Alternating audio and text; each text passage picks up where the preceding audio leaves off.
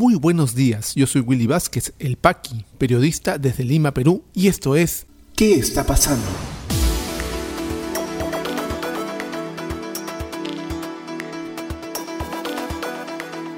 Estas son las noticias de hoy lunes 10 de mayo de 2021.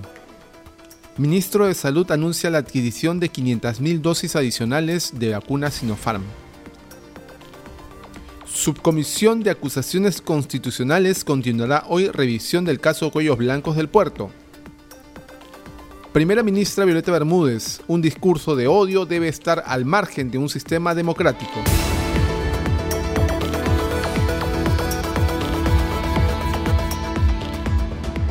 Vamos al desarrollo de las principales noticias aquí en ¿Qué está pasando? El ministro de Salud Óscar Ugarte el día de ayer recibió su primera dosis de la vacuna de, eh, en esta campaña de inmunización. Hicieron hincapié junto con la primera ministra de que se vacunaba cuando le tocaba en su turno sin adelantar nada y eso es lo que hay que recalcar y realzar de los esfuerzos del gobierno, ¿no? En un poco desmarcarse de la primera fase en donde explotó el caso Vacuna Gate. Pero también hizo un anuncio muy importante. Ha dicho que se ha firmado un contrato con Sinopharm por 500.000 vacunas adicionales contra la COVID-19, informa RPP Noticias. El ministro de Salud, Oscar Ugarte, informó que el gobierno ha firmado un contrato con el laboratorio Sinopharm para adquirir 500.000 dosis adicionales de su vacuna anti-COVID-19 y cita declaraciones de Ugarte. Ya hemos firmado un contrato adicional por 500.000 dosis que deben estar llegando de repente la próxima semana. No solo se ha firmado contrato, ya se pagó y por lo tanto van a venir 500.000 y podrían venir otras cantidades, dijo en una entrevista. Ugarte señaló que después de la aprobación de la Organización Mundial de la Salud a Sinopharm como una de las vacunas de calidad que avala, eso nos da la información suficiente para cubrir el vacío que había previamente y por lo cual no se daba el registro condicional. Entonces recordemos también que todo el tema con Sinopharm y las millones de vacunas que teníamos ya conversadas se vinieron abajo por el tema de vacuna gate y por el tema también de eh, eh, permisos dentro del de, eh, Perú. la IGMIT tenía unos estándares bastante altos con respecto a los medicamentos que vienen de afuera. También Ugarte eh, anunció que Perú podría tener una inmunidad de rebaño recién cuando el 75% de la población se vacune y vamos recién el 2%. Así que vamos lentos, bastante lentos, pero seguros felizmente. Sigue informando RPP Noticias. El Perú logrará alcanzar la inmunidad de rebaño frente a la COVID-19 solo cuando se esté vacunada el 75 y el 80% de la población, manifestó este domingo el ministro. Tras señalar que todos los peruanos seguirán en riesgo si no se alcanza un alto porcentaje de vacunados, Ugarte pidió confiar en la efectividad de todas las vacunas que se vienen aplicando en el país. El primer mensaje que quisiera dar es a aquellas personas que dudan de vacunarse. Yo creo que lo fundamental es confiar en que todas las vacunas que se están utilizando en el Perú, Sinopharm, Pfizer, AstraZeneca, los protegen, manifestó. Y eso lo dio durante eh, su vacunación. Ugarte, recordemos, tiene 76 años de edad, años de edad y recibió esta tarde la tarde del domingo en realidad, la primera dosis de la vacuna de Pfizer en el Polideportivo de San Borja, luego de una espera de media hora en la cola. Acompañado de la primera ministra Violeta Bermúdez, Ugarte reiteró que el Perú ya tiene asegurada la compra de 60 millones de dosis de vacunas contra el COVID-19 y que antes que concluya el gobierno de Francisco Sagasti se habrá vacunado a toda la población adulta mayor. Esperemos pues que este ofrecimiento se dé. La verdad, el avance de la vacunación no se está dando con la rapidez que se requiere, no porque no hayan los recursos ni el sistema esté desarrollado para tal. Recordemos que somos como país uno de los em, organizaciones de salud para vacunación más importantes de la región, sino que no nos llegan las vacunas con regularidad ni en las cantidades suficientes para avanzar con rapidez. Estamos observando todo esto con mucha esperanza porque esta es la única, la única medida que puede evitar que nos contagiemos o puede evitar que hagamos la eh, enfermedad de manera grave y eventualmente tener cuadros de y o lamentablemente fallecer. Así que la mejor vacuna que te puedes poner es la que llega a tu brazo y es importante tenerlo en cuenta. Y hoy la Subcomisión de Acusaciones Constitucionales seguirá viendo el caso Huellos Blancos del Puerto en el Congreso. Este caso, recordemos, involucra al ex juez supremo César Inostroza, al ex fiscal supremo Tomás Galvez y los ex Consejo Nacional de Magistratura, ya extinto en realidad, Orlando Velázquez y Julio Gutiérrez Pebe. ¿Por qué? Porque este caso todavía está pasando un poco desapercibido porque el Congreso está metido en su misma agenda de los aportes a las AFP, la CTS, el tema de la negociación colectiva, y pero un poco de fondo el tema importante de lucha contra la corrupción. Entonces los casos de estos señores son importantes porque deben ser debatidos para una inhabilitación política, por ejemplo, para que estos señores no vuelvan a tener una, un cargo público y también puedan avanzar las investigaciones que tiene la Fiscalía contra ellos, informa Perú 21. La subcomisión de acusaciones constitucionales continuará hoy con la sesión virtual donde se verá la denuncia constitucional 366 planteada contra el ex juez supremo César Inostroza y el ex fiscal supremo Tomás Galvez por el caso Los Cuellos Blancos del Puerto. Cabe indicar que en este caso también se encuentran involucrados los ex consejeros del desactivado Consejo Nacional de la Magistratura, CNM, Orlando Velázquez y Julio Gutiérrez Pebe. Según informó la agencia andina, la audiencia está programada para esta mañana. Se trata de una continuación de la sesión suspendida el pasado 19 de abril por falta de quórum. Es decir, los congresistas pueden tener quórum para cualquiera de sus agendas propias que hemos indicado, pero no para estos temas que son también trascendentales para la vida política del país. La denuncia 366 fue presentada por la fiscal de la Nación, Zoraida Ábalos, en contra de Nostroza y Galvez, ex integrantes del Poder Judicial y Ministerio Público respectivamente. La acusación también incluía en sus alcances a Orlando Velázquez y Julio Gutiérrez, quienes integraban el desaparecido CNM. A ellos se les atribuye la presunta comisión del delito de tráfico de influencias, cohecho pasivo impropio y de organización criminal contenidos en los artículos 400, 394 y 317 del Código Penal. Durante la sesión suspendida, el congresista delegado para este caso, Gino Costa, del Partido Morado, recomendó en su informe que las investigaciones continúen para determinar, entre otras imputaciones, si los implicados pertenecieron a la organización criminal Los Cuellos Blancos del Puerto. Por otro lado, y esto es importante, Inostroza Pareachi, al asumir su defensa, dijo que algunos argumentos presentados en su contra son falsos y consideró que no existe ningún elemento de convicción que lo pueda vincular con los delitos descritos en la denuncia.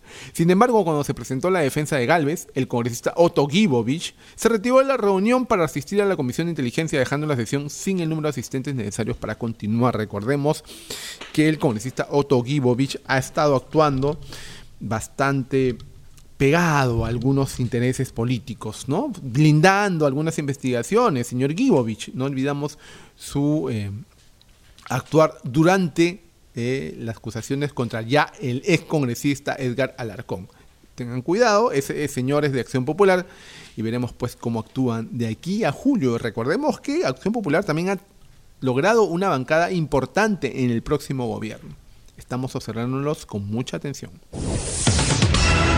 El ex candidato a la presidencia de la República, Rafael López Aliaga, en una meeting, una convocatoria de personas el fin de semana pasado, y en un meeting improvisado en el Paseo de las Navales, después de una manifestación, dijo que eh, había que matar al comunismo, matar al señor Cerrón y también al candidato actual a la presidencia, Pedro Castillo. Luego se dijo en Twitter, como siempre, que lanza una ofensiva, lanza algún tipo de diatriba, y después en Twitter se corrige. Dijo que en realidad lo que deseaba era la muerte política de estos señores y no la muerte real, ¿no? Provida deseando la muerte, el colmo en nuestra política. La presidenta del Consejo de Ministros se ha pronunciado al respecto. Eh, se refirió a los comentarios del ex candidato a la presidencia Rafael López Aliaga en los que incitaba a un grupo de personas a atentar contra la vida del aspirante a la presidencia de Perú Libre, Pedro Castillo, y al fundador del mismo partido, Vladimir Cerrón. Y cita La República de declaraciones de Bermúdez. Respecto a las opiniones emitidas por un ex candidato a la presidencia, nosotros en general como Poder Ejecutivo guardamos el principio de neutralidad. Solo podemos decir que en general Cualquier discurso que pueda parecer un discurso de odio debe estar al margen de un sistema democrático, mencionó a la prensa. En todo sistema democrático debemos velar porque los principios del respeto a la dignidad y a la vida de las personas sea una realidad y ojalá este debate electoral permita que la ciudadanía pueda escuchar las propuestas de quienes están postulando al señor presidencial, pero propuestas constructivas que nos ayuden a salir de una situación tan crítica como la que estamos enfrentando, argumentó. Eso refiriéndose a los debates. Y dijo que ningún discurso de odio puede estar dentro de un plano democrático. La candidata Keiko Fujimori, pues quien es la principal implicada en estas eh, declaraciones, porque definitivamente el señor Rafael López Aliaga hizo el meeting, esta movilización en apoyo a su candidatura, ha dicho que López Aliaga sus expresiones han sido desafortunadas. O sea, no lo condenó, no dijo que estaba mal, que jamás. No, son expresiones desafortunadas, se informa RPP Noticias. La candidata presidencial de Fuerza Popular lamentó la noche de este domingo las declaraciones del ex postulante Rafael López Aliaga, quien pidió la muerte del también candidato Pedro Castillo y del dirigente de Perú Libre, Vladimir Cerrón. En declaraciones a RPP, la lideresa fujimorista calificó de desafortunadas las expresiones del expostulante de Renovación Popular y precisó que no le desea la muerte a nadie. Pese a esto, agradeció el respaldo de López Aliaga. Además, invocó a sus simpatizantes que ante la polarización de esta campaña electoral hagan imperar las propuestas ante los ataques. Le agradezco su respaldo y que esté haciendo campaña. Sin embargo, creo que también han sido expresiones desafortunadas y lo acabo de decir en su momento, no le deseo la muerte ni el mal a nadie. Mi deseo de muerte es hacia la pandemia, hacia la pobreza, hacia la anemia, la desigualdad y la indiferencia, dijo. Pues bien, esto ha sido bastante grave y se han levantado voces desde diversos ámbitos políticos la señora Fujimori le agradece el apoyo y considera desafortunadas las declaraciones, pero otros han condenado confrontacionalmente las declaraciones de López Aliaga. Y son lamentables que se den en un espacio en donde el debate político ha sido dejado de lado para dar paso a la diatriba, a la ofensa y a la amenaza. Esta amenaza fascista que ha hecho el señor López Aliaga no puede ser tolerada en un Estado de Derecho y advierte un poco lo que podría ser eh, el escenario después de julio, cuando estas fuerzas de derecha, de extrema derecha, se sitúen en el poder. Recordemos que el señor López Aliaga ha conseguido una importante presencia en el Congreso.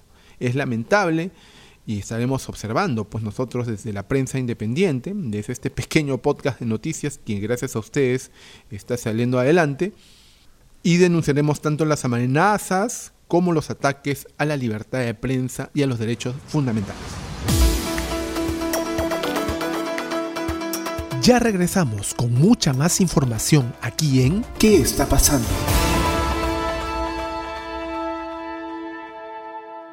Y este podcast llega a ti por un gentil auspicio de La Mamina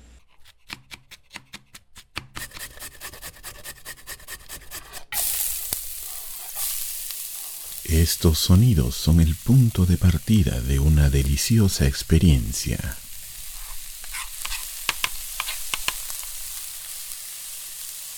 La mamina, lasañas, pais y más. Cocina casera en tu mesa. La mamina, el amor se come.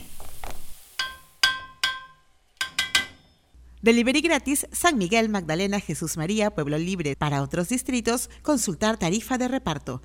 Llámanos al 910-833-575. Continuamos con mucha más información aquí en ¿Qué está pasando? ¿Qué está pasando rumbo a la segunda vuelta? Según encuesta del Instituto de Estudios Peruanos, la distancia entre ambos candidatos se acorta. Pedro Castillo obtiene un 36.2% de intención de voto y Keiko Fujimori 30%. Candidata Keiko Fujimori suscribió la proclama ciudadana Juramento por la Democracia durante programa de televisión. Pedro Castillo a Keiko Fujimori. Si quiere ir a debatir a un lugar, que diga la fecha y la hora. ¿Qué está pasando en la economía? Según el Ministerio de Energía y Minas, regiones recibieron un total de 1.200 millones de soles por actividad minera hasta marzo de este año. Ejecutivo destina 180 millones de soles para 1.120 gobiernos locales dentro del programa Trabaja Perú. Ministerio de Comercio Exterior. Exportaciones suman niveles prepandemia en el primer trimestre. ¿Qué está pasando en las regiones?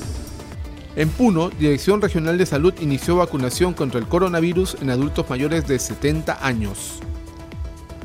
En San Martín, dos brigadas de enfermeras caminan por horas y cruzan ríos para vacunar a adultos mayores en zonas más alejadas. En Madre de Dios, gobernador regional informó que la región viene registrando un importante descenso de casos por coronavirus. COVID-19 en el Perú. La situación actual de la enfermedad en el país, según los datos del Ministerio de Salud, es la siguiente. A la fecha, son 1.850.290 casos confirmados con 2.359 en las últimas 24 horas y 277 fallecidos. Se han dado de alta a 1.798.844 personas, continúan hospitalizadas 13.980, lamentablemente han fallecido 64.103 peruanos y vamos inmunizando y vacunando ya a 1.392.972 compatriotas.